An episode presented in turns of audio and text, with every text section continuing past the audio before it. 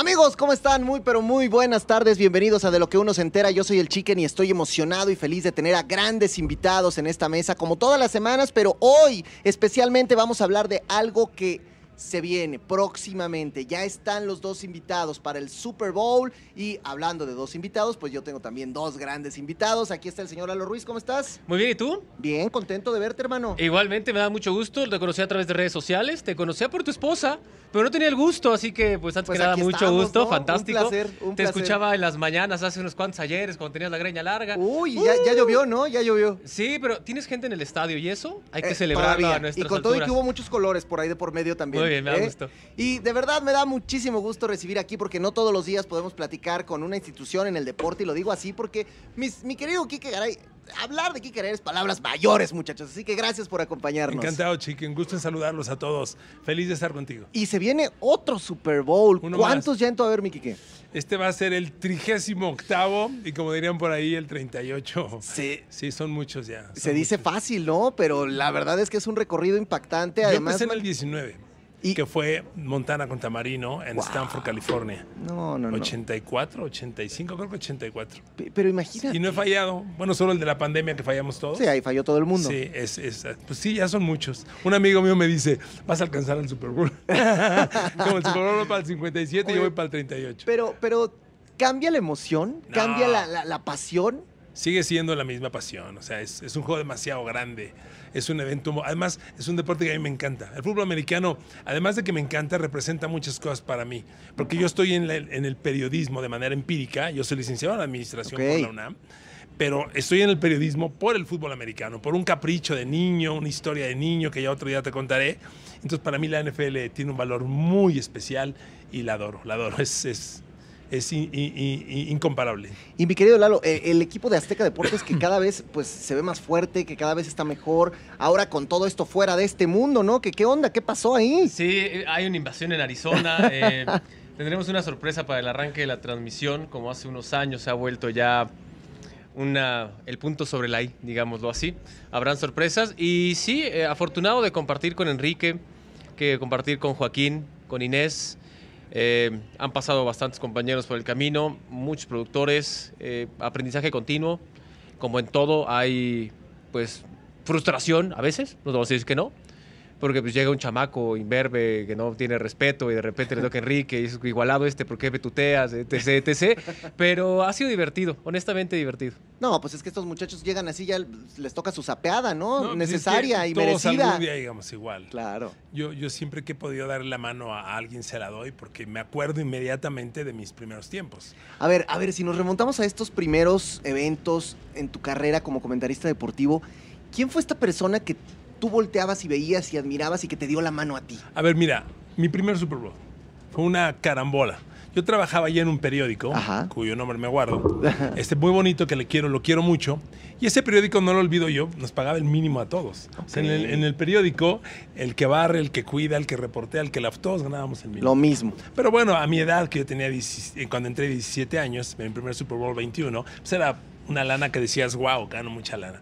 Y el señor que escribía golf, que en paz descansa, don Mariano Álvarez de la Cuadra, firmaba como Mac, se acerca un día y me decía mi linebacker. Me dice, ¿qué pasó mi linebacker? ¿Ahora sí se va al Super Bowl? Ya tenía yo ahí dos, tres años. Dije, ¿qué pasó, mi Mac? Pues aquí ganamos el mínimo, ¿cómo quiere que vaya al Super Bowl?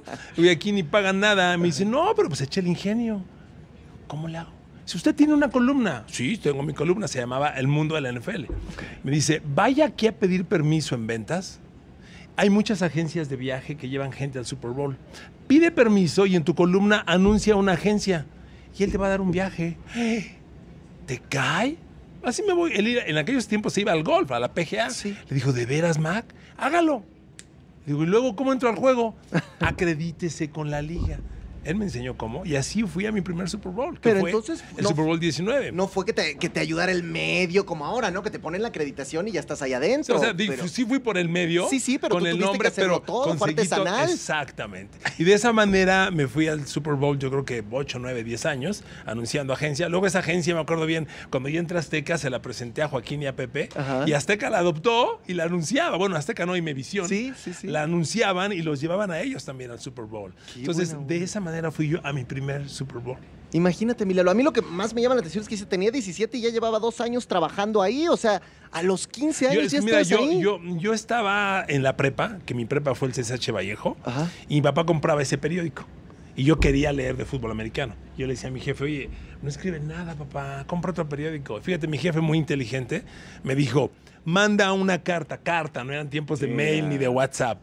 Te estoy hablando de 1981. Ok. Aún existían los dinosaurios y los No, no, bueno, pterodáctilos. pero- Y me dice mi papá, manda una carta al periódico y diles que tú quieres leer más de otro periódico, desde tus temas.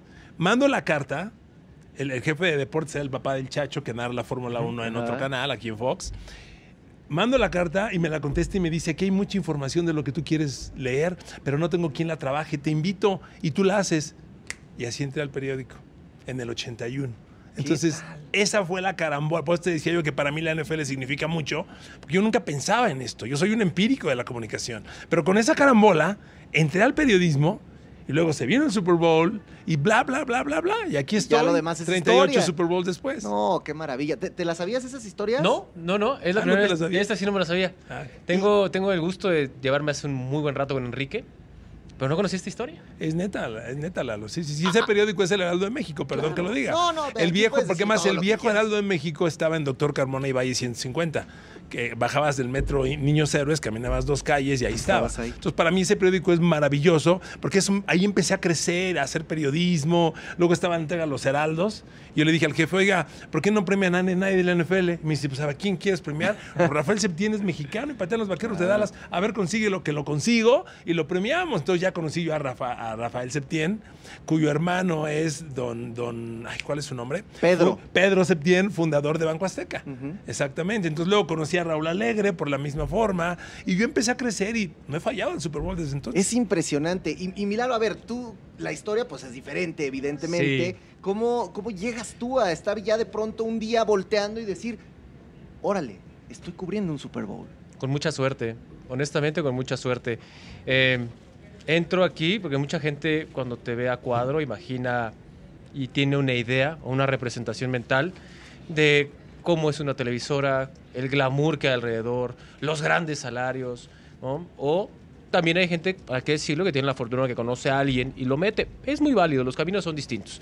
Yo no conocía a nadie, ¿no? Yo llegué con mi hijo de vecina y toqué. Estaba en primer semestre de universidad. Eh, un amigo entró y le dijo, oye, no seas canijo, no use esa palabra, use otro, otra Aquí forma es peyorativa. Aquí puedes decir lo que Así quieras, dije, ¿eh? cabrón, Aquí este, no te preocupes. Oye, no friegues, este, presentaste Café Deporte, era de los dos, méteme. Me dijo, yo no te puedo meter, pero te puedo presentar a alguien y ya depende de ti. ¿Ok? ¿Quién era el cuate? Cristóbal, ah, se llama Alan Sunderland, le mando un fuerte abrazo. Estuvo de hecho en Azteca, en Deportes un rato, era Christopher Robin, ¿te acuerdas de él? El Quesos. ¿Y qué es? Ajá, era uno, eh, parece menona, digo, qué ironía, ¿no? Pero es más blanco que yo. Eh, estamos en el TEC, Ciudad de México los dos. En Está- comunicación. en comunicación, tenemos un programa de concepto radial, al cual, por cierto, Enrique fue mi primer invitado. Qué bueno. Eh, hace muchos años. Hace Rosique 15. también estaba en el TEC y cuando entró a Azteca también me invitó, pero yo fui a dar una conferencia al TEC, invitado por Toño Rosique, hoy gran conductor del Exatlón. Fíjense las cosas Sí, sí, cómo sí. son, ¿no? Invité a André Marín, que estaba todavía acá, me mandó a la fregada. Eh, era, era un gran tipo, pero es muy raro, ¿no? Le mandamos un fuerte abrazo, esperemos que esté mejor de salud. Eh, invité a Enrique, invité al señor Lara, el señor Lara, que es la institución que decía esto es Deporte B, Ajá. y mucha gente no se acuerda, pero el señor Lara estuvo muchísimo tiempo en la NFL, estuvo muchísimo tiempo en Ritual. Pero bueno, eh, los invito a Concepto Radial, que era el programa de radio en el TEC de Monterrey. Y de ahí, pues, entro con Cristóbal Macotela, que todavía sigue aquí, hasta la fecha ha sido mi mejor jefe. Me aguantó todas mis tonterías de, oye, pues, no puedo llegar a esta hora porque tengo clase, tengo que salirme a las seis y media porque mi clase es a las siete, etc, etc. Te mando un fuerte abrazo, Cris. Le decíamos Macochela. Este, le decimos, no le decíamos, Ya, le ya, decimos. ya ustedes deduzcan por qué. Sí, sí, este, bueno, en fin. Y a partir de ahí, pues los caminos de Azteca me llevan a conocer a Oscar López. Oscar López, que le decían Schumacher, fue productor de Hechos Noche, estuvo muchos años con Javier, estuvo encargado de una etapa de cambio en, en el área. Y así llega él a Ritual. Y me dice, oye, a ver, ven acá, Escuincle. Porque pues, yo era el niño, era el Escuincle, entre 17 años. Me dice, pues tú jugabas, ¿no? Sí. Estás muy menso, ¿no? Y yo, pues una vez que no, si contestas está mal y si no contestas estás mal, pues ya perdiste. Me dice, a ver, ¿qué tanto sabes? Y ya me pone a escribir. Me dice, ah, pues sí sabes. pues va, vas a ser jefe de información de NFL. Tienes dos días para demostrarme que no me equivoqué. Y así conozco a Enrique, estaba Mario Garcini, después hay un momento en que lo quitan y yo entro en su lugar.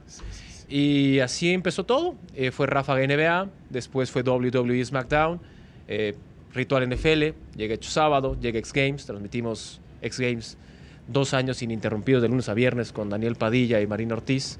Fantástico eso.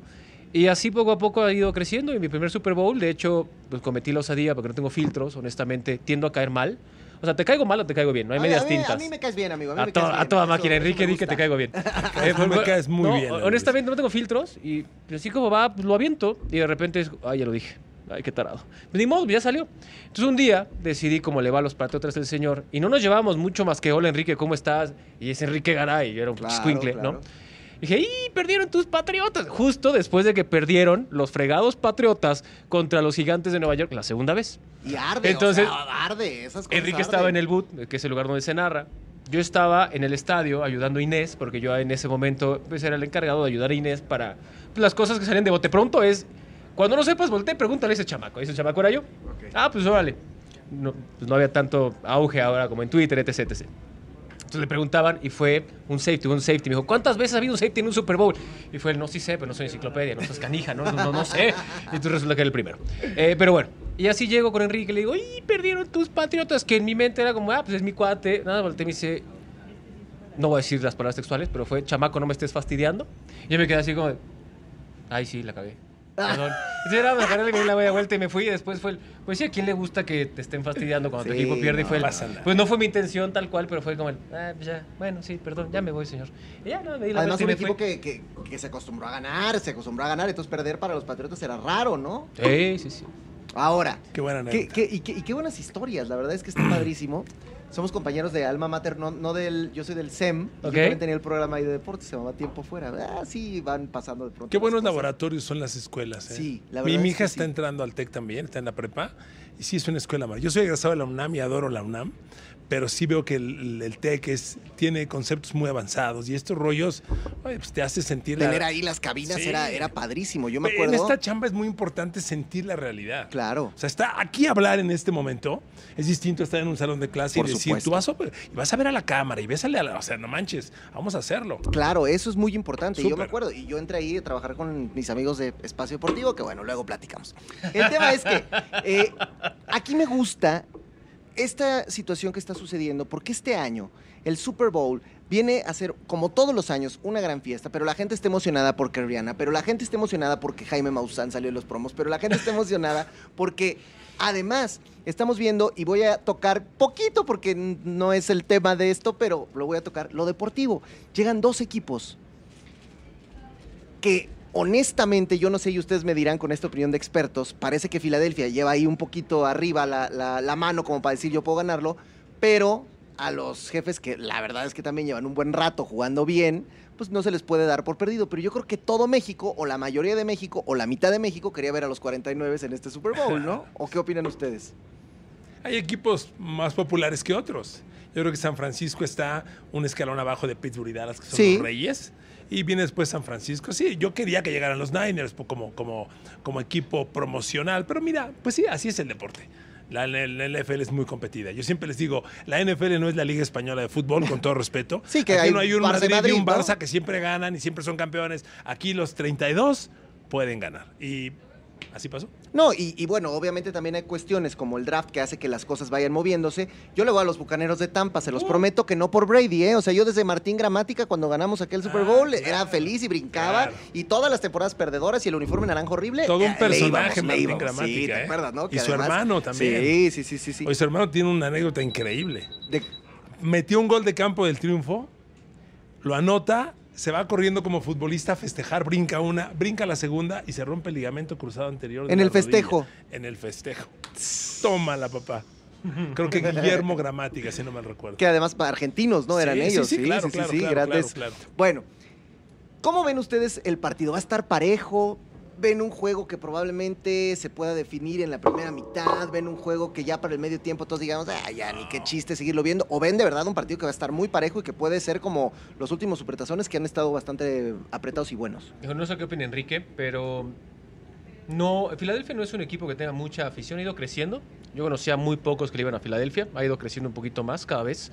Y del otro lado está el fenómeno, que es Patrick Mahomes, Andy Reid, Kansas City, espectacular, lo hace llamativo para la gente, están de moda. Pero ambos son grandes equipos. El fuerte de Filadelfia se piensa mucho que es esta ofensiva, ¿no? Pero no, el fuerte de Filadelfia realmente son esos 73 sacks, es un récord en la NFL, 73 capturas de coreback. Y si recuerdan el Super Bowl que pierde Kansas City, fue en gran parte o en mayor medida porque no estaba cómodo para poder lanzar Patrick Mahomes. Eso va a ser fundamental. La ofensiva es divertida de Filadelfia, está balanceado. Y del otro lado tienes una ofensiva descomunal donde le puede lanzar a cualquier tipo y anotan. Ya no nada más es Travis Kelsey, ya no es eh, el Chita, que Chita se fue a Miami, etc. Sino ahora tienen a Juju Smith-Schuster, tienen a Saya Pacheco, un fenómeno como, como corredor, un novato que nadie daba nada por él. Selecciona el que era el titular. Y así es la vida, ¿no? De oportunidades y si la tomas o no la tomas, la tomó y pues, perdón, Clyde edwards pero probablemente ya no vuelve a ser titular. Claro. Porque lo está haciendo brutal, pero también puede dar la vuelta. Entonces, va a ser un juego muy parejo. Dudo que sea una, un medio dominado por algunos de los dos equipos, sino va a ser hasta el tercer, final del tercer cuarto, inicio del cuarto, cuando ya veas más o menos la tendencia hacia dónde va. Yo lo veo parejo. Es ligeramente favorito Filadelfia, pero será un error un error brutal decir, no, no, Kansas City no tiene oportunidad. Es una locura el equipo de Kansas City. Que, que Mahomes también se ha convertido en este cuate que o, lo amas o lo odias, ¿no? La gente eh, lo tiene ahí como esta ave de las tempestades, este muchacho. Pero es un chavo fenomenal, ¿eh? Además, las ligas siempre dependen de estos superjugadores. Ve el fútbol que va a ser ahora que Messi y Cristiano prácticamente ya se van. ¿Quién viene? Reemplazarlos no es fácil. Y el NFL Brady, si no se va, está a punto de irse. Y la verdad es que todo apunta a que Mahomes es el nuevo Brady o el nuevo super coreback. Y sí es fenomenal. Pero mira, la NFL es una liga donde todo gira en torno al coreback. Todo. El coreback es como el béisbol. Si hay picheo, hay equipo. Y si no hay picheo, no hay equipo. El coreback es todo. Y el mejor es Mahomes. Es el mejor. Entonces las defensas juegan atacar al coreback. Pégale, túmbalo. Todo es contra el coreback. Y Filadelfia tiene la mejor defensa anti-corebacks. Es la kriptonita de Superman. O sea, como él decía, los sacks. Es, un sack es cuando la defensa entra y agarra al coreback. Esta defensa agarra más que nadie. Y tuvo tantas que ningún equipo tenía desde el 63. Fíjate. No sé dónde andabas tú en el 63. Seguramente pues, con San Pedro y San Pablo. Oye, creo que ni los. Jugando gol para. Creo que todavía equipos ni siquiera llegaban, ¿verdad? O sea, bueno, los, muchos equipos no, no surgían. los para que veas el récord que acaba de romper Filadelfia. Entonces, Filadelfia tiene exactamente la kriptonita del Superman. Entonces se va a poner bueno, ¿eh? Muy interesante. Ahora, hablas de lo que significa el coreback para el Super Bowl. Y tú hablaste hace ratito y dijiste nombres, dijiste Montana, dijiste Marino. Estamos hablando de gente muy importante. y a ti te ha tocado ver, bueno, pues prácticamente a los mejores en esta posición y en este deporte. Y de pronto a veces estas comparaciones odiosas y son horribles, ¿no? Y dicen, pues la gente los Montana, los Marino, los que estábamos hablando de la vieja guardia, y, digo ni tan vieja porque, bueno, podemos remontarnos más atrás, pero, pero años 80, años 90. Y los grandes como ahora, como vemos a Brady, como vemos a este Chama Holmes, ¿qué, ¿Qué diferencias encuentras entre cómo se jugaba el fútbol americano en esta época y cómo ha ido evolucionando hasta lo que tenemos hoy? Mira, es que los cambios los ha generado las reglas. Hoy el fútbol americano lanza mucho el balón. Te doy un ejemplo. Terry Bradshaw. Terry Bradshaw y Pittsburgh le ganaron un Super Bowl a Minnesota y Terry Bradshaw lanzó el balón 13 veces en todo el partido. Hoy lanzas 13 veces en un cuarto. Claro. O sea, eso hace distinto el juego. Pero no significa que los de antes fueran malos y los de ahora muy buenos. O sea, yo te aseguro que Dan Marino, ¿lo pones a jugar hoy? A ver, Dan Marino lanzó en el 85 5 mil yardas por pase. Mahomes las ha lanzado una vez. Una vez. Bueno, este año lanzó 5 mil. ¿Sí llegó? Entonces dos veces. O sea, lanzar 5 mil es muy difícil. Marino las lanzó en el 85, papá. Marino hoy jugaría espectacular. El juego ha ido cambiando por las reglas. Evidentemente el juego aéreo nos gusta más. La NFL es muy inteligente y dice, a ver, ¿qué le gusta a la gente? Ah, le gusta pases, ponles pases. Y se ha ido adaptando el juego, Lalo. Sí, la velocidad. La velocidad sobre todo. Eh, mira, es bien difícil porque si comparas algo se tiende a perder gran parte de este deporte, ¿no? Y siempre viene el, ¿quién es mejor? Y, ahorita ponía el caso de Dan Marino. ¿Quién es mejor, Dan Marino o Patrick Mahomes? Si te vas a la estadística, la estadística es cruel. Y la estadística te va a decir, ah, Mahomes. Ya uno lo hizo una vez, el otro dos veces por default. Ah, pues este es mejor. Lo hizo ya dos veces. Claro.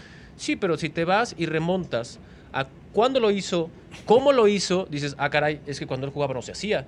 Entonces, por lo tanto, este es el, digamos, el que modifica todo, el que impone esta nueva forma de jugar. Y cuando lo pones en esa balanza dices, ah, ok. Pero si te vas simplemente a la estadística, la estadística del número es cruel, ¿no? Entonces, hacer una comparativa de cuándo se jugaba mejor o peor, híjole, pues todo depende en qué año empezaste a seguirla, ¿no? Es como la esta bonita y nunca e infinita polémica de quién es mejor, Messi, Maradona, Pelé. Pues todo depende de quién viste jugar. No es lo mismo que lo veas en video, que todo el mundo los podemos ver en video gracias a YouTube. Pero si los viste jugar, en el momento en que jugaron eran unos fenómenos. Pero también es cierto esto, ¿no? O sea, tú podías ver jugar a Pelé y jugar a Maradona y decías son unos cracks, pero la marca no era como es hoy. Sí, no, o sea, a la eso voy. defensa y el Sí, juego no sí, era tan sí. físico. Sí, ¿no? Y ¿Y el sabes fútbol qué? Y soccer para Ha, no evolucionado. Y para eso son los tiempos, para Claro. compararse. ¿A poco tú no comparas coches, no, No, comparas bicicletas, supuesto, no todo, comparas todo, suéter? claro. Este me gusta más que el otro. Pues la vida es para comparar. O sea, puede ser, sí, sí es odioso. Y los tiempos son muy distintos. Pero para eso es. Y O sea, hablando de- Y los de- récords están para romperse, además. Por supuesto, y qué bueno cuando sucede, además, ¿no?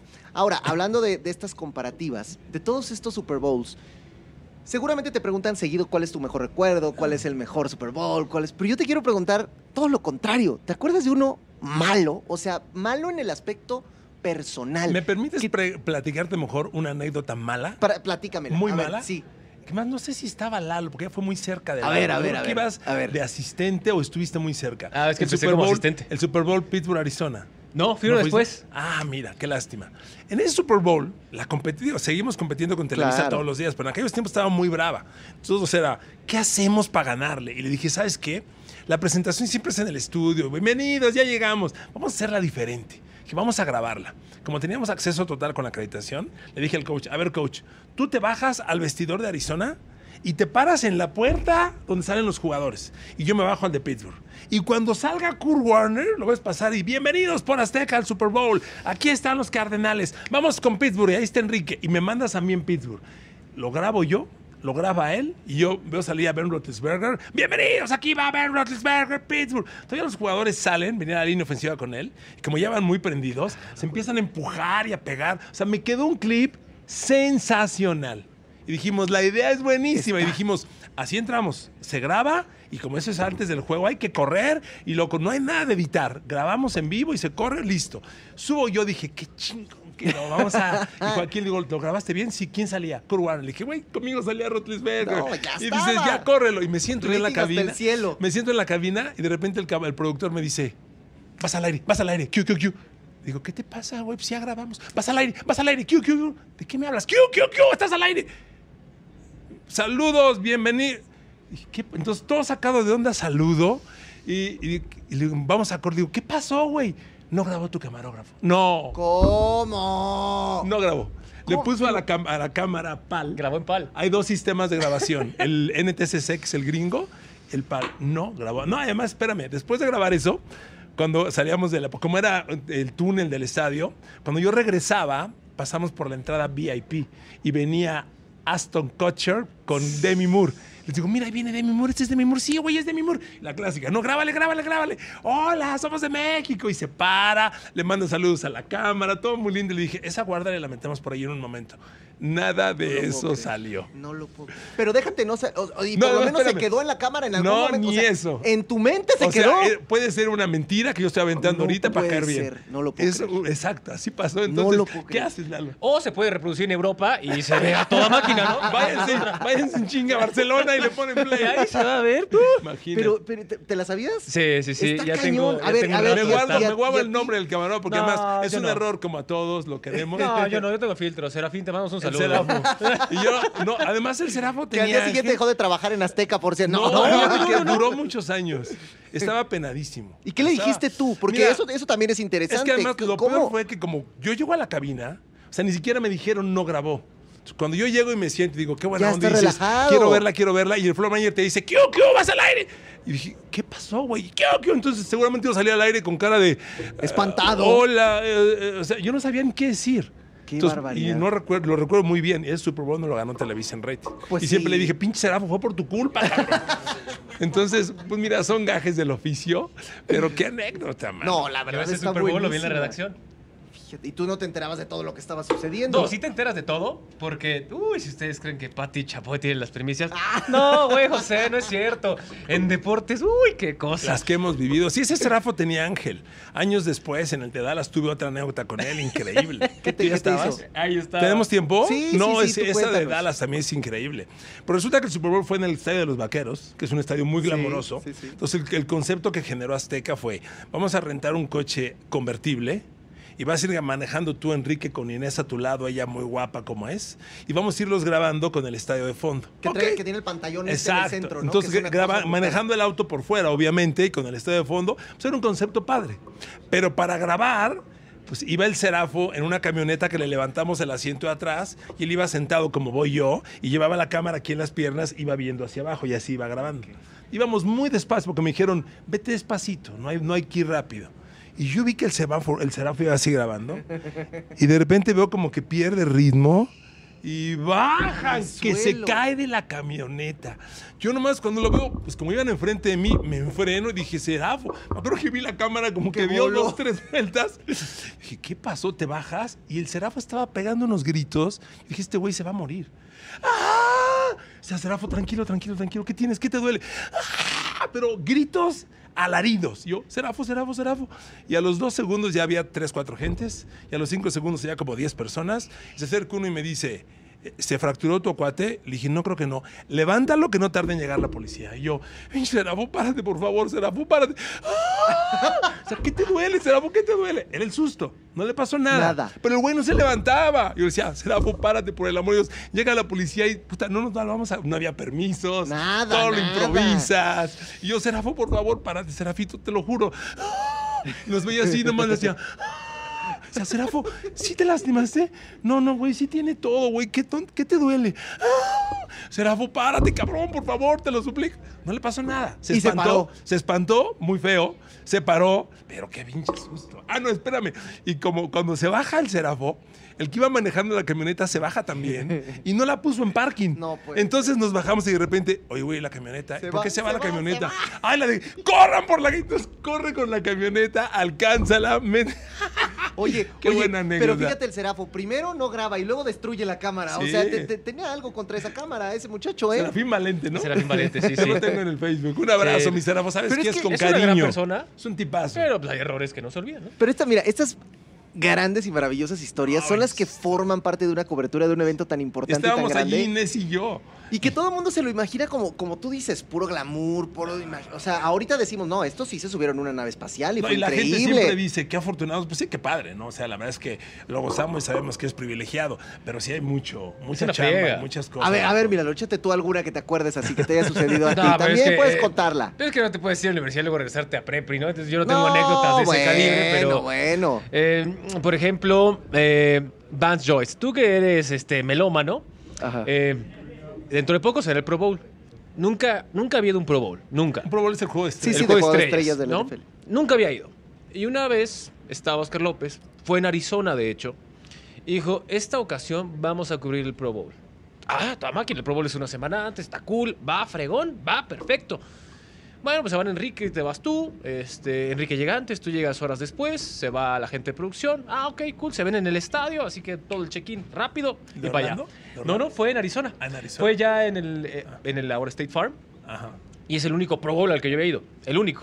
Y fue, qué cool, qué cool. Va, entonces me tocó viajar solo. Es como excursión cuando no van tus papás, pero te Sí, firman sí, la boleta. sí, Así, sí, entonces claro, estaba en el claro, avión, claro, todo cool. Dije, bueno, pues allá los veo. Todavía no existían esos planes de datos como ahora. Tú tenías que pagar el plan para poder hablar en Estados Unidos, Sí. porque si no, pues te llegaba Sí, como la Virgen lumbre, como Santísima, lumbre, el- claro, el, claro, estado claro. de cuenta, ¿no? Y dices, bueno, pues, órale, va.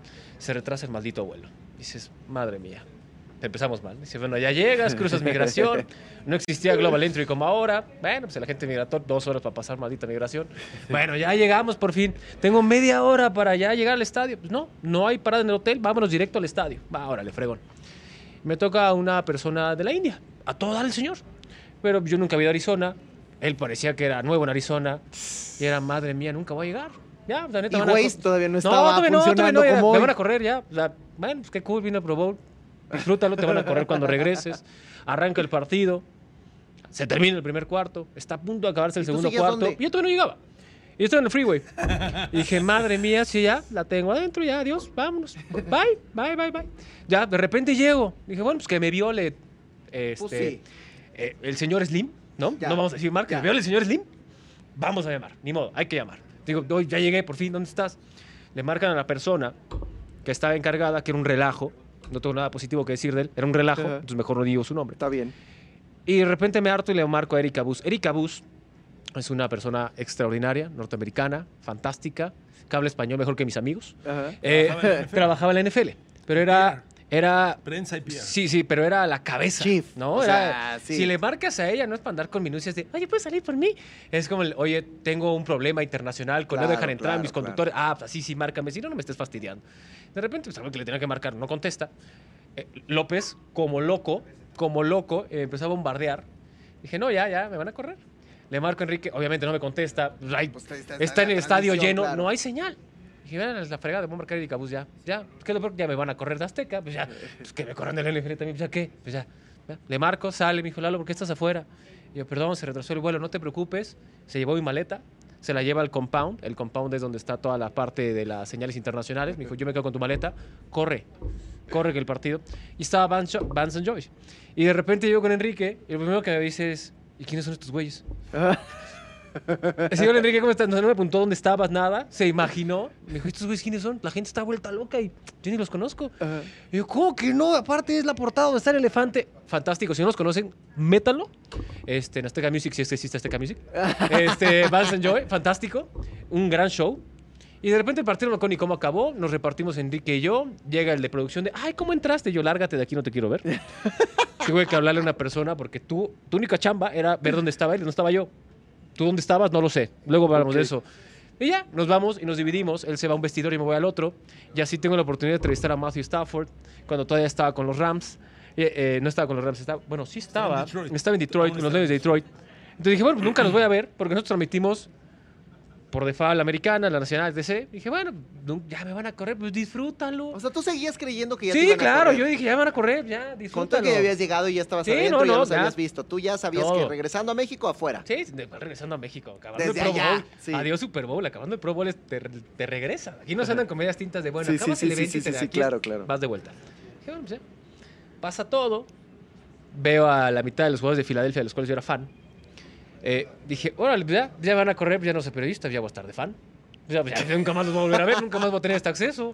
No, pues ya estoy aquí, pues ya, ¿qué es lo peor que puede pasar? Corrido, ya estoy. Ah, entonces de repente salgo y le dije, ah, entrevisté a tal, tal, tal y tal. Ahí, este, pues tuve mi anécdota de mi primer Pro Bowl y ahora, ¿por qué salió esto? Porque voy a tener la oportunidad de mi segundo Pro Bowl este próximo fin de semana. Vas a Las Entonces, Vegas. voy a Las Vegas. Pero ¿cómo te dijeron que no te corrían? ¿Cómo fue? cuándo, cuándo respiraste Hay- otra vez hay- y dijiste, ya, fui hay, feliz? hay una máxima en los medios de comunicación. No news, good news. Punto. Si no te dijeron nada, no, No le muevas. preguntes. No le No, muevas. no, no agites Porque el avispero. Quizás sí estaba encabritado. No lo sé. Pero no le preguntes, no le recuerdes. Entonces, hazte güey. Hazte güey un rato, no dijeron nada. Ok, va, va. Agacha la cabecita, pasaste, no hubo. Ok, va, cool. Tercer día no han dicho nada. Cuarto día ya sobreviví. Quinto, ah, ya está el Super Bowl. Ok, ya la libré. Ya está. Y ya la estás del otro lado. Y ya cuando Ya empezaron a caer las ventas fue, ah, ya la libré porque si te corren, ni modo que te dejen dar ventas, ¿no? Dije, ah, ya está Ahora, del otro lado. no- nos han contado mucho de, de todas estas cosas que se han venido haciendo para los Super Bowls y cómo Azteca ha trabajado para pues, Los conceptos del los promo, dices conceptos, tú. exactamente. Ah, Este año vino esto de fuera de este mundo y cuando les dijeron ahora los vamos a vestir de extra de como que van a estar en una nave y con los extraterrestres y fuera de este mundo, ¿qué pensaron? ¿Que se les hizo divertido? ¿Les costó No, trabajo? sí, ¿Grabarlo sí, estuvo sí, pues complicado? mira, ¿Qué? no- a nosotros nos interesa que las cosas salgan bien. Entonces, a lo que Azteca me pida lo vamos a hacer. Siempre es así. Y esos conceptos han ido evolucionando. De hecho, hace muchos años, yo creo que el primero de, la, de nave espacial lo hicimos en el 2008. Ajá. No me acuerdo muy bien, porque fue el año de los Olímpicos de Beijing. Y, y aquí compramos en- con un software dos maquinitas que disque volaban por el espacio y nos grabaron aquí disque aterrizando en la nave en el set virtual y ahí se bajaba Inés de la nave y nosotros y pues, han ido evolucionando. Hubo uno en Arizona que renta- le pidieron a Ricardo Salinas el helicóptero y nos grabaron en unas camionetas y es que nos iban persiguiendo los malos. Y, le- Macías y el helicóptero iba por ahí exactamente. Entonces ha habido conceptos de todos y bien, encantados. ¿Y qué, ¿Y qué debemos esperar para este 12 de febrero? ¿Qué, qué va a esperar la gente que sintonice Azteca 7? ¿Qué va a ver? ¿Qué vamos a tener? A ver, adelántanos. No sé cómo va a estar el partido, pero sí les puedo garantizar algo. La van a pasar bien. No importa si has seguido toda la temporada, no importa si eres un fan que lleva poco tiempo siguiendo la liga, si eres un fan que lleva muchísimos años siguiendo la liga, lo único que les podemos garantizar es que la van a pasar bien. Porque esto es entre amigos, esto es entre cuates, esto es disfrutando el vínculo que nos une siendo todos tan distintos. Porque consideren generaciones, y los digo con todo respeto, Joaquín para mí es mi abuelito. Y no lo digo de forma mala, honestamente, y siempre que lo veo le digo, para mí es mi abuelito. Y le tengo ese afecto. Pero también le yo, habla- que yo que soy tu tío. Podría que ser soy- mi tío. Tío, tío. Podría ser mi tío. bien. Tío. Cuando conocí a su jefe, por una circunstancia ahí del mundo, No, creo dilo, que es dilo, dos, sin años, dos años más grande que yo, Sí, tu papá, ¿no? sí, sí, tal cual. Pero lo, lo bueno es que ustedes se ven como contemporáneos, Miki, que No, así bueno, que. a mí está, mi edad no me acompleja, oye, te- en te- absoluto. ¿Te atendí leve o no? No, a todo dar, a todo dar. No, no, no. Y aparte, Porque se ven bien. sí, no, y el señor se va a todo, a todo dar. Ya quiero llegar yo y verme así. Oye, yo este Tengo año cumplo, 35 este año cumplo todo madreado. 60. No, no, Yo soy de verdad es que- 63. pero ve cómo te mantienes. Sí, es de la edad de mi mamá. y haces ejercicio. Quiero pensar que tienes bueno. una vida. Me cuido, que te cuidas, porque Tengo muy hijas. bien. Tengo dos hijas. Y por cierto, esta, esta- esta anécdota sí la vamos a contar, Enrique no la quiso decir porque es muy personal y te lo agradezco, pero yo no tengo líos en contarla.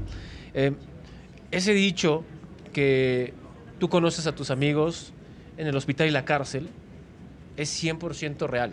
Para mí eh, fue un año muy complicado. Ah, pues fue el Super Bowl de Filadelfia aparte. Sí, sí, claro, claro, claro, claro. Eh, ah, muy bien, fue en Minnesota. Eh, en enero de ese año, O sea, a un año, a un mes del Super a Bowl. un mes del Super Bowl, Este eh, pinche loco, me atropellan. o sea, iba manejando una moto a 500 por hora y se Y cayó. ¡pum! No, no, no, no, no. Eh, una señora se pasa el alto en reforma a las 12 y media de la tarde. Iba a radio con Javier Latorre. Y después de cinco años, yo había pedido vacaciones en Azteca porque dije, llegó mi equipo, quiero estar con mi familia. Y después ya me voy a Minnesota, porque habíamos ido a grabar Inés y yo a Minnesota antes. Entonces, ya digamos que tenemos como la tarea adelantada. Y dije, ah, puedo darme esta semana. Hace cinco años tengo vacaciones, quiero ver a mi familia. Y mi familia estaba en Valle de Bravo. Les dije, oigan, voy a caer. ¿Cómo creen? Nunca puedo ir a ningún lado con ellos. Le dije, este año sí voy a estar con ustedes. Voy a estar tres, cuatro días y me tengo que regresar. Pero voy para allá. Voy a radio. Y después de eso ya pacté con Javier que todo lo demás va a ser vía telefónica. Pero hoy tengo que ir. De Sí, aquí ya día. me voy. Ah, ok, fregón. Avísanos cuando llegues. ¿Cómo te vas a ir? Yo quiero llegar rápido. Me voy en la moto. Voy a dejar el coche, dejo la moto allá. Y me regreso con ustedes en la camioneta. Ah, ok, va, fregón, todo cool. Va. 12.30 de la tarde. Pero bueno, versión muy corta de esta historia. Sí, porque ya, ya se los tienen que llevar. ¿eh? Ya te- tengo, te- que- tengo, una- se los tengo tienen que llevar a seguir haciendo cosas. Y pues estaba en riesgo. El Super Bowl era lo de menos. Estaba en riesgo mi vida. ¿no? Entonces, Ac- acabó en las ruedas de un auto. sí, sí, honestamente O sea, no sé ni cómo El auto se detuvo por él y él, él estaba entre el clutch, el freno y el ring de la llanta. Y honestamente no sé cómo se enteran en Azteca. loco, ya te lo he dicho, carajo. Porque yo no le dije a nadie en Azteca, nada más hablé en radio y dije no voy a llegar, pasó esto, adiós. Se acabó la comunicación. Y de repente yo abro los ojos, me la pasé drogado, drogado, porque me rompí las 12 costillas, clavícula, codo, Las 12 eh, pulmón, me lo perforé dos veces, eh, un desmadre. Entonces de repente abro los ojos, y estaba Enrique, estaba Ana María Lomelí, estaban compañeros que ahí me di cuenta que eran amigos, ¿no? Dije, honestamente no me acuerdo ni qué te dije, estaba muy drogado por el dolor, pero es cuando dices, esto ya pasa, Y, una y- relación y eso laboral es también parte de los equipos del trabajo y de la vida. Se Y yo de verdad familia. les agradezco a los dos que hayan Encantado, estado chiquen, aquí, que hayan venido a platicar un poco No, con nosotros, algo gusto. más personal, algo más íntimo. Me acabo de enterar que soy su tío. Es un, Fíjate, es algo bueno, voy un bueno, descubrimiento es importante. algo Para bueno. mí es con mucho respeto, ¿no? Mis tíos les tengo muchísimo aprecio. Y que no se pierdan el Super Bowl por las pantallas de Azteca Con 7, mucho porque va a gusto, estar chiquen. bueno Encantado. este 12 de febrero. Exactamente. Perfecto. Con gusto, con gracias, gusto. gracias, Gracias a a los dos. Un Gracias, abrazo a todos. Garay. Gracias, mi querido Lalo. Qué gusto verte por acá en Azteca. ¿Cómo estás? Gracias, chiquen. Yo feliz, muy contenta eh, aquí en Azteca con un recibimiento maravilloso, eh, un proyecto increíble, Amor en el Aire. Así que, bueno, llena de ilusiones, de muchas ganas de trabajar y que este proyecto, por supuesto, sea un éxito, con la bendición del público siempre. Oye, nos, nos enterábamos ayer porque lo veíamos en las redes sociales. Y yo creo que te debes sentir muy contenta y muy emocionada con la respuesta de la gente, porque fue una respuesta muy bonita y muy positiva. ¿Sí las viste, chiquen? Sí. Ay, no, la verdad me siento muy contenta. Eh, me gusta que la gente, pues, eh, sí, sí tenga, ¿no? Que sí me vea como una conductora de un reality, que me vean de esa manera, que es posible hacerlo y en la vida uno lucha, lucha por las cosas y, y sí, sí las puedes conseguir si te empeñas en hacer algo que deseas. Tarde o temprano esa oportunidad se va a abrir. Entonces, pues yo estoy, qué bueno, puedo decirte que tengo un remolino de emociones, porque todo ha sido tan rápido, pero, pero feliz, feliz y con mucha ilusión de comenzar ya este proyecto. Oye, platícanos un poquito cómo fue este proceso, cómo fue eh, eh, lo interno. De pronto recibes una llamada, tú dónde estabas, qué es. estaba pasando, ¿cómo fue? Estaba comiendo, eh, estaba en mi casa, me hablaron y "Ah, te irías a vivir a otro país para hacer un programa en Azteca y yo, sí, ¿no? Sí. Pues sí, pero sin hacerlo tan consciente, ¿no? Bueno, ok, te propongo. Pues que ya estás y yo cómo. ¿Cuánto? La negociada. No, espérame, mi familia se queda, yo me voy. Bueno, te los puedes llevar. Sí me los llevo, pero es que ellos no quieren, ya sabes. claro. O sea, digo, tienen una vida, tienen escuela, tienen a sus amigos, mis hijos, mi esposo, su trabajo. Entonces, no, no era una decisión fácil. No. Pero todos me dijeron que me apoyaban, mis hijos felices, mi hija me dice, yo estoy muy orgullosa de ti y, y ya te quiero ver en la televisión y quiero verte triunfar. Entonces, y mi hijo igual dice, yo sé que lo que trabajas es, es porque, por el bien de la familia, entonces tú no te preocupes, mamá, todos estamos bien y además vas a estar viniendo cada mes. Entonces, eh, no pasa nada. Y yo, y yo, "Ah, no, de- ¿cómo? Y mi marido siempre me ha apoyado. Es un hombre que siempre ha creído en mí. Siempre hemos eh, pues, trabajado juntos en, en este matrimonio, en esta familia, en el trabajo. Somos un gran equipo, creo yo. Y pues vaya, era de esperarse que me dijera, claro, te apoyo. Claro. No va a ser fácil, este, pero en todas las familias existen este tipo de cambios o sacrificios. Te tienes que ir a un lugar o a otro. Entonces yo decía, ¿es en serio? No, pero sí ya queda, quedé, pero no, sí, sí, ya está. Entonces sí, ven y graba, pero sí. Y yo, ah, en una semana y media ha pasado todo. Entonces quiero decirles que ha sido la semana y media más, eh, yo creo que he hecho más ejercicio mental que el físico Pero- en esta semana y media. Pero es padrísimo, ¿no? No, y es, y es padrísimo. una energía y una adrenalina y una emoción de arrancar un nuevo proyecto y además, ¿qué proyecto, no? Así es, es un reality de amor, 12 parejas buscando el amor de su vida. Eh, vamos a conocer. ¿No? Eh, cada personalidad, qué es lo que busca cada persona en la vida, todos somos tan distintos y poder ser parte de este proyecto, conducir un reality de esta magnitud y hablando de amor, bueno, fue lo mejor que me pudo haber pasado en la vida. Y en la playa. Eh, Además, padrísimo. Y en la Mira, playa. hay dos historias aquí de éxito en televisión azteca. Bueno, muchas, ¿no? Pero, pero Sí. quiero hablar de dos porque a- ahorita te digo para dónde voy. Rosique Así y es. Warrior.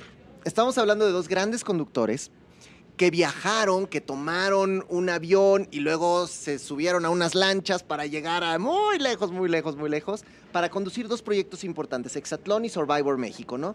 Que se hacen en República Dominicana y que son hoy, pues, grandes, grandes proyectos y productos que se pues que tiene televisión azteca. Y ellos empezaron, bueno, ellos eran comentaristas deportivos, hacían otras cosas. Y de pronto hoy, Rosique es la autoridad máxima del hexatlón, quién sabe ya ni cuántos llevamos. Warrior. Seis. Seis, Seis años, son seis fíjate. años. Y Warrior con todos los Survivors. A mí me tocó estar en uno de ellos y de verdad es que es una, una magia, una vibra. Y yo creo que cuando te toca la vida y te dice tienes que irte a un proyecto en otro país, pero que además está hecho por la gente de Azteca que lo hace increíble y la gente de Ayun que lo hace increíble. Y le mandamos un abrazo a mi buen amigo Limón y a Lía, toda la banda de Así por es, allá. besotes. Besos. A todos. Creo que ahí no se equivocan. Y ellos contigo creo que dan una muestra una vez más de que no se equivocan cuando encuentran a la gente indicada para un proyecto. Ay, gracias, Chiquen, por tus palabras. De verdad, no sabes cuánto te lo agradezco y, y yo estoy con toda la disposición de estar, de trabajar, de, de- de trabajar en equipo, porque todos somos un equipo para lograr este éxito, que tengamos la bendición del público, que la gente se emocione, porque el amor es de verdad algo que muchos dicen, no, yo ya no me quiero casar y yo Sí. el amor libre y el poliamor. Hablan de muchas cosas, pero el ser humano, desde mi punto de vista, no está hecho para vivir solo. Sí. Puedes estar en pareja, uno en un lado, otro en otro, o en la misma casa, pero siempre buscamos la compañía de alguien, sea de una pareja, de un amigo, de un familiar, pero buscamos el amor, la comprensión, el que nos escuchen, el compartir, ¿no? La soledad tanto en, e- o sea, en, en ya vivo solo para toda la vida y no le hablo a nadie, como un ermitaño, no, no creo que sea parte bonita de la vida, ¿no? Creo que hay que compartirla con alguien. Y en este caso, estas 12 parejas, estas 12 personas están buscando el amor, están buscando ¿no? realizarse con alguien, incluso algunos llegar hasta el altar. Y pues bueno, vamos a ayudarlos a que eso suceda y también a quitar a los que no estén tan dispuestos o no suceda o, o, o o no estén en las condiciones o, la madurez de, de, entablar una relación seria, ¿no? Vamos a ver muchas cosas y los conflictos que se viven cuando uno está buscando el amor, hoy por hoy, que es tan complicado. Hay lugares Ajá. de citas y sitios, y, sí, sí, sí, claro. pero pero ya, ya ha cambiado mucho esto del romance, del amor, de la conquista, de ver el amor como, como, como antes era, ¿no? De luchar por ese amor, de entender cómo es la relación, de, de, ceder, porque tienes que ceder, el amor se trabaja, el amor de se acuerdo. lucha todos los días. Entonces va a estar divertido, vamos a ver muchos tipos de situaciones en las que se verán eh, envueltos los participantes, en algunas yo creo que muy, muy bonitas y en otras no tanto, okay. porque hay que ver el carácter, la mentalidad de cada uno, lo que desea uno u otro, qué tan honestos son sí. consigo mismos y con, con esa persona a lo mejor que les gustó, qué tanto están dispuestos a luchar por el amor, que seguramente habrá quienes dicen, me, a tres les va a gustar una o a tres de ellas les va a gustar alguno y entonces van a competir entre ellas. Vamos a ver qué tanto luchan por ese amor. Está interesantísimo. A ver, yo tengo muchas preguntas y tú me dices, ¿te lo puedo contestar o espérate a verlo? ¿eh? Tú me vas diciendo. Pero vale. de, de entrada, yo quiero entender esta parte en la que, a ver, con tu experiencia en el tema, y estoy hablando del tema de la conducción, pero también en el tema del amor, porque tú eres una mujer, como ya no lo dices, que tienes un matrimonio, que tienes una familia, que, que has cimentado en el amor muchas de las cosas más bonitas que te han pasado en la vida, vas a poder guiarlos un poquito, vas a poder aconsejarlos un poquito, vas a poder ser un poco una especie de mentora en el camino que estén llevando o simplemente los vas a dejar ahí, chavos, vayan descubriéndolo y vamos viendo qué pasa. Vamos a hacer las dos cosas. En su momento, cuando sea necesario, tendré que hablar con ellos. Okay. Incluso tengo toda la autoridad de decidir quién sigue o no. ¡Ay, en, eso está en, bueno! En, el programa, en el digamos que en este reality Ajá. podré decidir quién quién no debe de estar ahí por infinidad de razones, sobre todo yo creo que es la ética o hacer las cosas bien o, cosas que no que no vayan de acuerdo con lo que no solo crea yo, sino en la sociedad en sí, que, que, que, no estén bien hechas, ¿no? Yo creo que el amor habla de cosas bonitas, habla de ética, habla de hacer las cosas bien, hacer las cosas derechas, pero hay gente que dice por amor lo que sea. Entonces, a veces no es lo que sea. Entonces claro. vamos a estar, sí, en ese, en esos, en ese lugar también donde podré tomar decisiones, decirles qué es lo que opino, lo que estoy de acuerdo, lo que no estoy de acuerdo. Quizá platicarles un poco de lo que yo he vivido a lo largo de, de estos 18 años con mi esposo, eh, que hemos pasado muchas etapas, muchas etapas, y no han sido fáciles, y también es, hemos ido a terapia de pareja. O sea, sí he vivido de todo para, pues bueno, para llegar a estos casi 19 años juntos. Que ya, no solo se vale, sino además es sano. Además es sano porque, digo, si te peleas con tus hermanos y con tu familia, que creciste con ellos, viviste claro. con ellos, te educaron igual y eres totalmente diferente y tienes conflicto, imagínate un desconocido del que te enamoras y decides vivir con él y luego quieres que él haga lo mismo que tú quieres claro. y que eduque a los hijos como tú quieres o que tenga las mismas ganas que tú de ir al cine. Si el otro quiere ir al teatro, pues bueno, un día ir al teatro, otro al cine. O sea, son muchos conflictos. Sí, sí, totalmente. Y en este sentido, es interesante porque mucha gente dice, a ver, es que es un programa del amor. Uy, seguro va a ser igual que enamorándonos. Uy, seguro los van a poner como los del Acapulco Shore. O sea, es importante también decirle a la gente que este es otro concepto y que es otra cosa. No es ni uno ni otro. Exacto. Es un completo totalmente diferente. Es más, es nuevo. El concepto es nuevo. O sea, lo que van a ver no se ha visto en otro reality de amor. Eso está padrísimo. Entonces, eso está padrísimo porque también los vamos a poner en situaciones que, que no se van a imaginar ni se esperan los participantes. Entonces, ahí es donde van a entrar pues esos conflictos y esa lucha con la conciencia, con lo bueno, con lo malo, con el si hago, si decido por esto o no decido, o se van de la casa. ¿Qué te pasó cuando te, te, iban contando más del proyecto y te iban diciendo va a ser así, va a ser asado, va, va a funcionar de esta manera? ¿Te, te, te ibas em, emocionando, ilusionando cada vez más? Claro, es que te, te vas emocionando, te vas, te vas eh, pues bueno, también entendiendo cómo va a ser la situación, pero hasta que no lo vives y conoces la personalidad de todos los que están participando en el reality, pues vas, vaya, lo vamos a ir viviendo juntos. O sea, literal, para mí también es la experiencia nueva de estar hablando del amor, estar viéndolos eh, y estar compartiendo con ellos. Eh, toda, toda esta experiencia. Entonces, juntos, creo que juntos vamos a aprender mucho también y pues yo les diré en mi experiencia qué es lo que mejor me ha funcionado en la vida y ellos tomarán sus propias decisiones y, tal vez encuentren el amor y lleguen hasta el altar. Claro, ojalá, y ojalá, ¿no? Estaría padrísimo. y habrá quienes pues no, no, no, no, no existe un match y, no puedan estar eh, en una relación porque tengan que resolver también cosas personales o internas que si tú no estás bien contigo mismo, menos vas a estar bien con otra persona. O sea, no hay, no hay manera de una relación si tú no estás feliz con quién eres y cómo eres. Entonces, bueno, vamos a vivir todos esos procesos juntos. Oye, si hoy nos volteamos para atrás y decimos, pues hay que recordar a esta chica cargada de ilusiones en un certamen de belleza, queriendo comerse al mundo, y de pronto comienza una gran carrera en la actuación, en la conducción, y hoy estás aquí. ¿Cómo, ¿Cómo te sientes de todo lo que ha pasado en esta carrera tan bonita que has tenido en todos estos años? Me siento muy contenta, me siento satisfecha, siento que cada momento en la vida tiene una razón de ser y un porqué hay cosas que tienes que vivir en ciertos momentos que te hacen crecer como ser humano, como profesionista. Eh, creo mucho en el que el tiempo y Dios son sabios. Y puedo decirte que, me siento feliz, me siento realizada, ahora inmensamente dichosa, porque es un proyecto que había soñado, que había buscado, ¿no? Eh, desde hace mucho tiempo, no es de ahorita.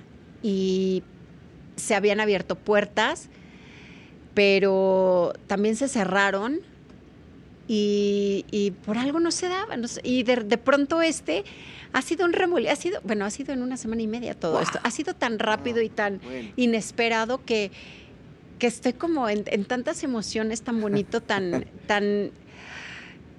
Te, te lo voy a decir en una palabra, es cuando te dicen, la vida te presenta oportunidades y solo los valientes las toman.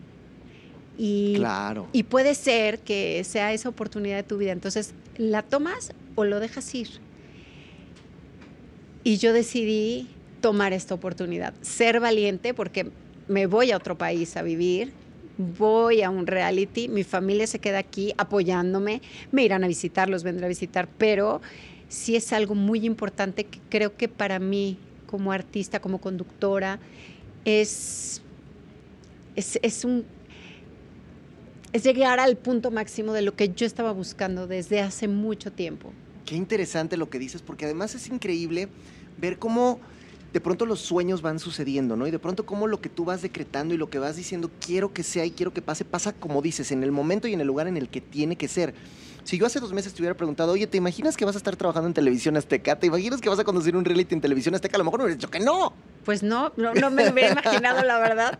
¿Y, cómo, ¿Y cómo ha sido esta llegada para ti a esta casa nueva, televisión azteca, los pasillos, entrar a los foros, conocer a la gente que trabajamos acá? ¿Cómo, cómo te has sentido personalmente en eso? Me siento pues, muy contenta, me han recibido con tanto cariño, me han dado flores, que es algo que amo, me, es algo que me apapacha mucho el corazón. Eh, había venido, había venido a Azteca y además había venido buscando yo el trabajo en algún momento de mi vida. Mira. Y no se dio y ahora que no vine me hablaron. E, es, lo que te digo. aparte no, es como, wow, no me lo hubiera imaginado. Qué padre. Digo, las cosas han cambiado mucho y vas trabajando en diferentes empresas, pero estoy feliz porque, no sé, y agradecida también con la persona que, que dio mi nombre y me propuso para este proyecto, porque también el hecho de estar buscando, y lo aprendes, eh, estás en un mundo donde socializar también es bueno, las relaciones públicas, el conocer que la gente sepa qué es lo que quieres, qué es lo que haces, que estés al pendiente, que trabajes. Pues esa persona, ¿no? Sergio, que dijo, ay, Luz Elena. Él, él, él puso mi nombre en la propuesta y aquí estoy. Porque al final, mira, alguien puede proponer y decir, mira, es que Luz Elena, pero entonces vamos a ver qué está haciendo Lucelena, dónde está, cómo va, todo. Pero al final de cuentas la vigencia tú misma la vas generando. Tus redes sociales explotan todo el tiempo, tienes muchísimos seguidores, tienes gente que está ahí contigo. Tú también has sabido adaptarte a las circunstancias actuales y, estar ahí y ser una mujer que con todos estos años de experiencia que yo no sé, yo creo que empezaste a un año porque te veo este, chamaquísima. Oye, pero, empecé a los 23 y a los 20, acabo de cumplir 25 años de carrera, tengo 48 años. No, no, no, pero se, los ven muchachos, no, ¿verdad? Claro, pues sí, así es. Pero entonces, en todos estos años, has sabido cómo adaptarte. A ver, cuando tú empezabas y, hace 25 años, no teníamos las redes sociales, no teníamos el Twitter, el Instagram, todo esto, y era lo que decían las revistas y los periódicos y Raúl Velasco, pues, ¿no? Claro, nada más. Claro, no había más. Por supuesto, no había más. Y además no, no tenías el poder de la réplica, de decir lo que piensas, lo que sientes, y todo quedaba siempre a la opinión de una persona nada más, sin poder tú decir lo que, lo que crees que es lo correcto para ti, o lo que tú piensas, o lo que es bueno para ti. Entonces, creo que ha sido maravilloso. Por supuesto, el trabajo para nosotros que estamos en los medios es mucho más grande porque tienes que estar en tu trabajo, ¿no? Como presentadora, como conductora o como actriz, pero además tienes que sostener tus redes sociales, comunicarte con la gente que te sigue, con tus fans, en el caso de nuestro trabajo. Digo, los influencers ya es otra cosa, pero sí pues ya no haces nada más una, ¿no? Antes ibas, hacías tus entrevistas y luego ya te ibas a tu casa y vivías tu vida privada. Entonces ahora ya tu vida no es tan privada y yo, bueno, yo creo que cuando eres una persona pública, asumes desde el momento que quieres ser artista o persona pública que vas a perder tu privacidad y es normal y es parte de. Te debes a tu público. Punto, se acabó. No, eso es lo que yo creo. Y, díganle a Bad Bunny también para que ojalá lo cheque, ¿verdad? Que no ande arrebatando celulares. Pero sí, al final de cuentas, eso, eso, eso es bien bonito. Y ¿sabes qué me gusta? Me gusta verte contenta, me gusta verte emocionada y me gusta verte con esta verdad que siento platicando contigo, que creo que es lo que le vas a dar a la gente y le vas a dar al público. ¿Has pensado de qué manera quieres llevar esta conducción? ¿De qué manera lo vas a hacer? ¿Simplemente vas a dejarte fluir? ¿Cómo, cómo, lo, has, cómo lo has ido pensando? Me voy a dejar fluir porque pues es parte de ser tú mismo, de ser natural, lo que tú opinas. Digo, si me quedé en este reality es porque creyeron en mí. Y bueno, bueno, yo como conductora daré lo mejor, pero también opinaré pues bueno, como, como creo que hay cosas que le pueden funcionar al ser humano en general y lo que me ha funcionado a mí y mi personalidad también este puede ser muy diferente a las de las demás este pero sí voy a pues voy a ser yo misma voy a dejar fluir voy a conocerlos y la gente también me va a conocer desde otro ángulo. ¿cuál es el proyecto antes de este que más has disfrutado en materia de conducción? Porque has estado conduciendo programas en la noche, programas en la mañana, o sea, muchas cosas. ¿Cuál, es a lo mejor del que, del que mejor recuerdo tienes? Aquí se vale decir todo, ¿eh? Así que Al ritmo de la noche ha sido, bueno, ese programa fue un parteaguas en mi carrera. De hecho, ahí me di a conocer, aunque comencé en un programa de deportes como conductora eh, unos meses antes. Y cuando me quedo en el ritmo de la noche, me cambió la vida. Fue muy divertido. Conocí muchísima gente. Aprendí a conducir porque la verdad es que estaba estudiando. Entonces, eh, la verdad es que aprendí, como dicen, con el trabajo diario. Y es la mejor escuela, ¿no? Así es. digo, ahora veo los programas y digo, Dios mío, ¿por qué dije eso? ¿En qué estaba? O, o, o, o sí me alburearon, o ya sabes, como que dices, híjole, hasta pena de repente digo, no, no, pero es que luego ahí iban unos invitados que sí te... No, bueno, me daban tres vueltas y media, yo no entendía, yo me reía porque decía, no, no, no entendía el chiste, no sabía, pero... Pero, reírnos. pero me, daba, me daba esta risa que no entendía, pero lo disfruté mucho, aprendí mucho y también otro de los trabajos que más he disfrutado mucho como conductora fue un matutino que tuve eh, bueno, era al mediodía en, Canal 4, y de hecho se llamaba así, al mediodía, que era igual conduciendo el programa y haciendo entrevistas. Por supuesto, el programa que tengo ahora de, de farmacias similares. Me encanta porque además hago entrevistas a los médicos y hablamos de la labor social de la empresa, pero además de enfermedades, de ayudar a la gente. Entrevisto a los médicos, ya sé un poco más de medicina, ya hasta podría dar una receta. No lo hago porque no debe de ser. pero ya lo tienes muy claro claro. Lo que aprendes en el trabajo y en la práctica es increíble. Entonces, eh, yo trato siempre de, como a mí me gusta aprender y estar aprendiendo, me gusta escuchar también a la gente y saber lo que me dice, entender mis dudas y decirle, oye, está bien esto que hice o no está bien, o, ¿no? Y otro programa también padrísimo que hice en su momento fue eh, Aquí contigo eh, con Mauricio Barcelata, estuvo Jimena Córdoba, también, también, ya anda Barcelata, ya anda Barcelata, estuvimos juntos, lo disfrutamos muchísimo, nos divertimos, eh, fue ese matutino, entonces a mí la conducción me encanta, siempre he estado buscando de alguna manera regresar, me encantan las novelas también y me encanta ser la de buena y también de muy mala, pero, pero sí la conducción fue algo con lo que comencé y me enamoré, solo que bueno, también no, no había tanto y me, ya sabes, las novelas me, fue- me fueron Claro, jalando, pero claro. siempre que pude escaparme a hacer un programa de conducción, lo hacía. Es muy emocionante porque además hay algo bien interesante que tiene tu carrera, que se llama versatilidad. Así Tú es. has hecho, ya lo dijiste, incluso empezaste en deportes. Empecé en ¿De deportes. qué- ¿Cuál era ese programa de deportes? Eh, eran en unas olimpiadas, eran olimpiadas y me tocaba dar el resumen de esas olimpiadas con. Javier Alarcón hace ¡uf! años. Entonces ahí empecé y era además en vivo. Bueno, No, yo pues ahí te curtes porque te curtes. sudaba la gota gorda aparte. ¿Y, O sea, ¿y eras literal. experta deportiva? Claro que no. Claro que no. Me encantaba el deporte, hacía deporte, Sí, sí, conocía sí, deportistas en esa época. Pero vaya, no, no era experta en Sí, fútbol. pero para o ti en dar el resumen era- de quién ganó la gimnasia rítmica estaba Eh, complicado, ¿no? eh, sí, pero, me, pero ¿qué crees? La gimnasia era lo que más me gustaba. Ah, bueno, esa- entonces A mí Nadia Comaneci, nadie, no, no ha existido nadie más para Como mí, Nadia. ¿no? Bueno, que era pues más mi época y lo que veía, pero eh, de ahí fueron solo 15 días y de ahí brinqué, primero me quedé en con Raúl Velasco en el último Acapulco Fest que él hizo. Entonces, cuando me quedo en ese, me dicen, en tres semanas, en dos semanas empezamos en vivo. Ah, ok. Y a los tres días me hablaron de Al ritmo de la noche, me dijeron el lunes en vivo. Y yo, ¿cómo? Pero tengo el... ot- Sí, tú entras en vivo porque salimos del aire a los 15 días del Acapulco. Entonces fue una tras otra, rapidísimo, y fue un cambio, me cambió la vida. Pero imagínate todo lo que tuvieron que haber visto todas esas personas que dijeron, 15 días, no, pues esta muchacha trae, vamos a ver al otro. No, pues llévenla al ritmo de la noche, que además era el programa Prime en, en- en Canal 2. Entonces estamos hablando de algo muy importante. Fue muy De- de- importante, desde ahí tú ya venías demostrando. Y ahora, pues también la televisión evoluciona, la televisión cambia, y aunque hoy siguen los matutinos y siguen todos estos programas que pues, son muy, muy queridos, pues los reality shows se han vuelto en el consentido de la gente de este país. Y entonces ahora tú lo dices, ¿no? Querías estar en un reality show. Y, tú, antes a lo mejor de pensar en el reality del amor, ¿de qué te hubiera gustado conducir un reality también? Un reality también.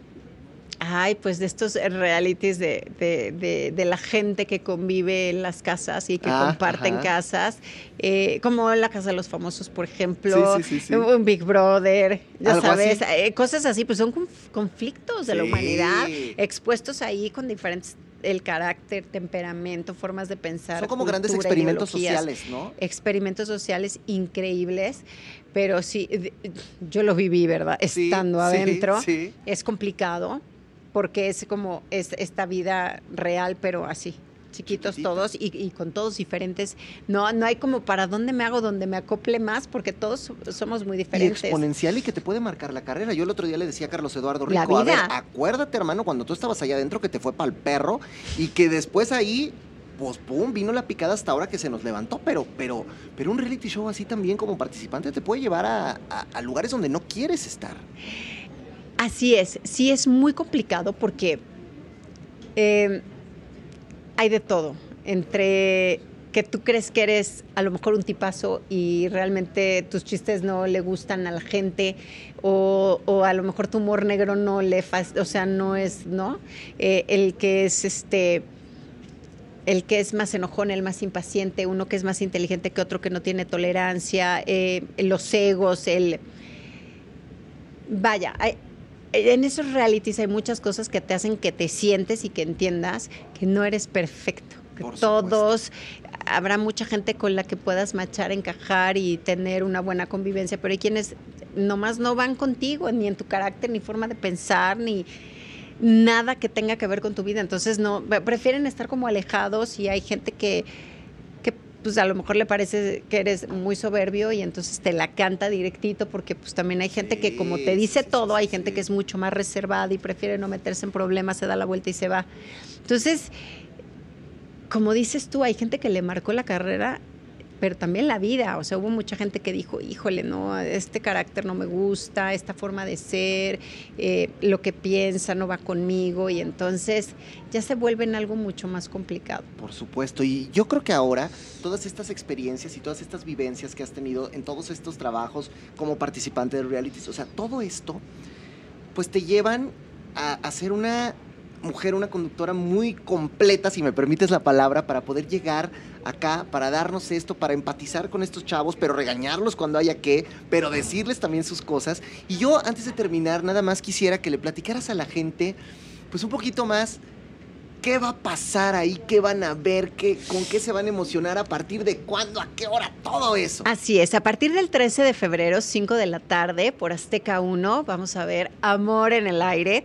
Van a, pues vamos a poner a los, a los participantes en situaciones que no se imaginan, donde, pues bueno, tal vez serán descubiertos de ciertas cosas, se les va a poner a prueba, eh, van, vamos a, a ponerlos en jaque, por llamarlo de alguna manera, donde pues a lo mejor muchos de ellos van a estar en medio de un problema y, y a lo mejor no puedan salir de, de ese conflicto o tengan que hablar a lo mejor con la verdad los que no sean tan honestos. O sea, sí, sí los vamos a meter en situaciones que, que no se imaginan ni ellos, que pues va a hablar mucho de su carácter, de su forma de ser, del temperamento, de la ética, de los valores, de los principios, de lo que realmente están buscando en la vida.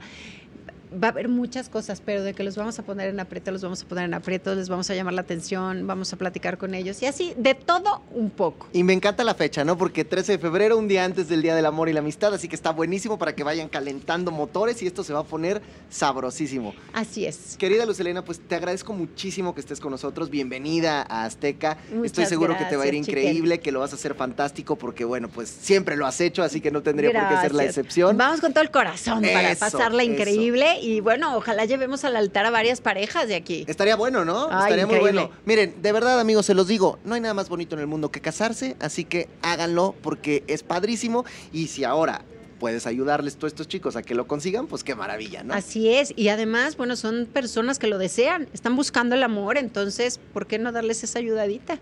Perfecto, pues muchísimas gracias, estaremos pendientes y nada más, si algún despistado no te ha seguido en redes sociales, dile dónde te encuentran. todos. Sí, me encuentran en Instagram como Lucelena Gles, arroba Lucelena Gles con doble Z al final, Twitter Lucelena Gles con una Z, Facebook Lucelena González oficial. Pues Luz Elena González, nuestra Ah, y en conductora. TikTok, Ah, y en TikTok también. también Luz en Elena TikTok Gles. también. En TikTok también. Ándame, Me divierto. Es, pues es bonito, ¿no? Sí, Eh, en está padre, ratitos. está padre. Gracias por estar con nosotros, bienvenida y que sea todo un éxito este proyecto. Muchísimas gracias. ustedes no se lo pierdan. No se lo pierdan, yo soy el Chicken esto fue de lo que uno se entera. Nos vemos la próxima semana.